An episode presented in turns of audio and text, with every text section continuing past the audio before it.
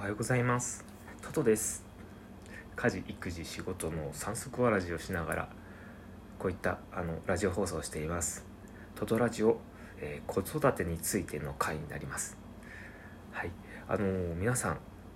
いかがお過ごしでしょうか？朝です。朝です。朝ですよ。あのー、昨日はですね私味の素の冷凍餃子をね綺麗に焼くことができましてすごい嬉しいんですよ。でですねあの初めねすごい失敗しててあのあれってあの水とか油ってなくてもいいんだなっていうことを 後で気づいて最初なんかうまく焼けなくてなんかふやふやになったなったんですよね。であれよく読んでみたらね先ほど言ったように油水いらないっていうほんとよく読まないで今バタバタね子供とこう関わりながらやってたのでもうとんでもないことになってました。ではですねあの本題です。皆さんは子供に人前でちゃんと話ができるようになってほしいですか、まあ、おそらくそれはね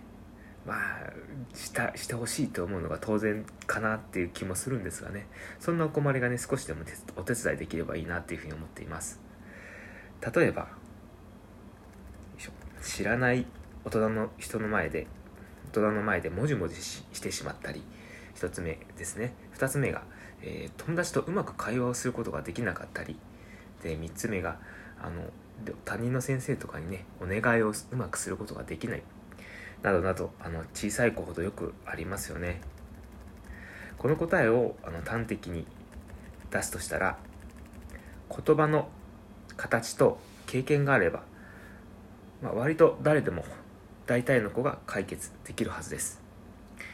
まあ、普通に言葉を発することができる子であれば、うん、間違いなくできるんじゃないかな。間違いなくと言ったらあれですけれども、まあ、多少時間かかりますけれどもね。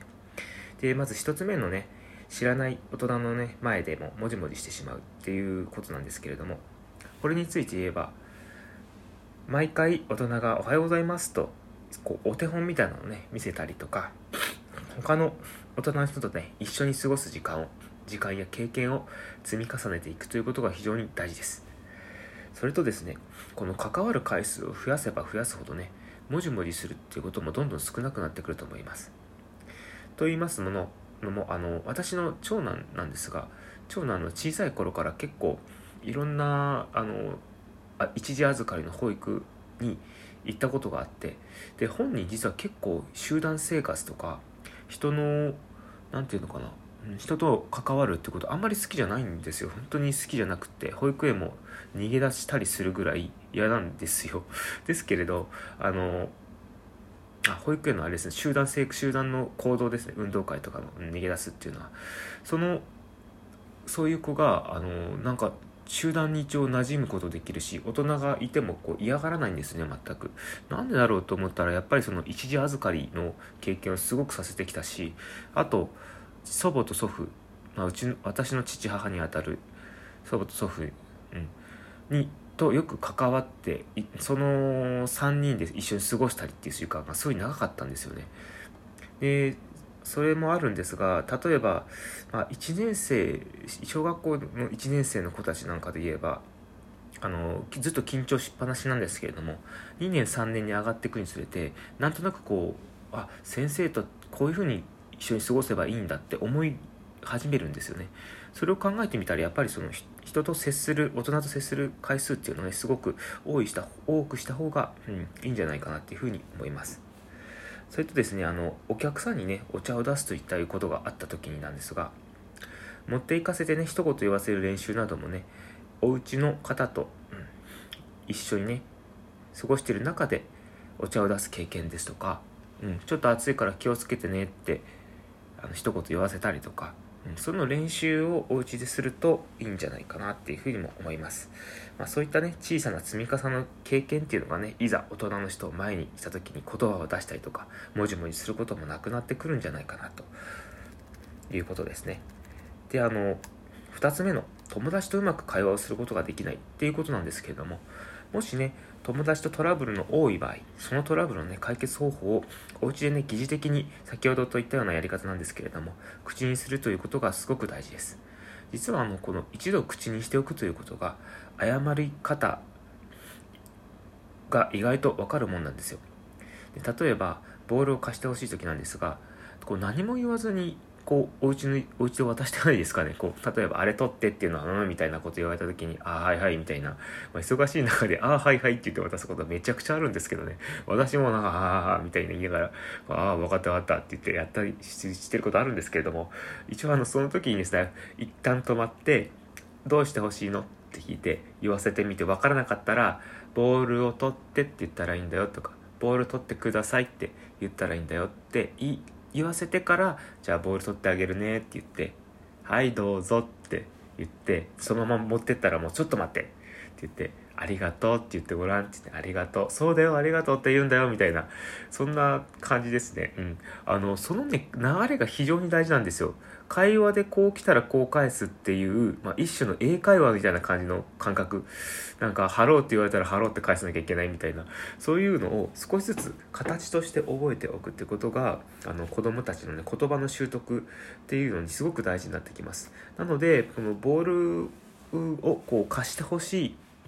っていうのを言えなくて手が出てしまう子っていますよね。そういうのってやっぱりこう口で言え言う経験が足りなかったりこう何て言ったらいいかわからないから手を出してしまうってことはよくあるのであのそういったことは本当に積み重ね家でしていくと割とうまくいけるんじゃないかなと思います。ただこれはねあのその子の気質とかっていうのもいろいろあるのでそこはちょっとずつ、うん、話を聞いてあげたいとか心の整理をしてあげたいとか、うん、いろんなところを補助してあげる必要はあるとは思います。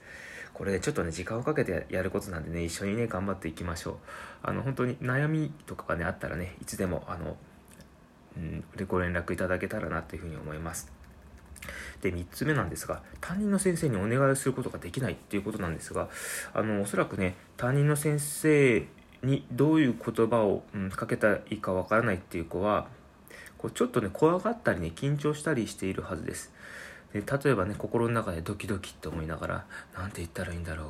先生忙しそうだしなって思ったりでなんかこう、まあ、ちょっとした忘れ物言った時に先生に怒られないかなどうしようかなどうしようかな怒られそうだよって思って言わないでこう 授業が始まった時に「先生忘れました何々忘れました」って言うと先生も、まあ、すごい人数30人20人ぐらいの子たちをねこう預かっている方もいらっしゃるのでそんな中で言われると「なんで今そんなこと言うなんで今なの?」みたいなとか思ってしまったり、まあ、それはあのー、本当はね忘れ物をしたらその時じゃなくてまあちょっとなんか作業に入った時に違うなごめんなさい。そうじゃないそうじゃないですね。朝とかね本当は言った方がいいんですけれども子供って忘れてしまったらその時にやっと思い出す、うん、っていうことがあるのであの始まってからやっと思い出すみたいな。なのでねあのもしそうなった場面でも「先生すいません」って言ってあの今今気づきました忘れたことにごめんなさい先生みたいなそんな形をね覚えておけば先生も、うん、まあしょうがないもう忘れたものしょうがないよって思ったりもするんであのそういったそのいざという時の形もね教えてあげといたらその子なりに言うことはできるのでもうそれ以上こう言わなくても大丈夫っていうとこまでいけばもう多分ある程度のケースはカバー先生に対してもできると思うんでなんかこう怖いなって思いがあるんだったらちょっとこう形をねこう、うん、その時をしのぐ形をね教えてあげたらいいかなっていうふうに思います。で実はね言葉ってね私たちもねあの思ったよりも言ってないですよね。あの例えば夫婦関係もそうなんですけれどもなんとなく伝わるから言わなくてもいいなって思ってること多くないですか？まあ、ちょっとあの夫婦関係でシングルの方々はちょっと違うかもしれないですけども、まあ、自分の子供に対してでも、うん、おじいちゃんおばあちゃんに対してでもなんかありがとうって心の中で思っていても思ったより言わないですよね。だって私の家も、あの、洗濯物畳んでくれた時すごい嬉しかったんですけどね私。あの私今家事ほとんど担当してるんで。でその嬉しかった気持ちって意外と言わなくてあのああああみたいな感じで過ごいしてしまって。あこれいけなかったなって今思うと、うん、そこで「ありがとう」っていいタイミングに言ったりとか「あ畳んでくれたんだね」って「ありがとう」って素直に言える自分っていうのも非常に大事だと思います。その姿がね、子供に対してもね、あの伝わると思うんで、あ、こういう風に素直に言ったらいいんだって思います。で、そんな感じでまたこれからもね、もし何か知りたいことがありましたら、あのフォローなどよろしくお願いしますあの小さい子のね言葉の覚えさ覚えさせ方でしたそれではまた明日バイバイ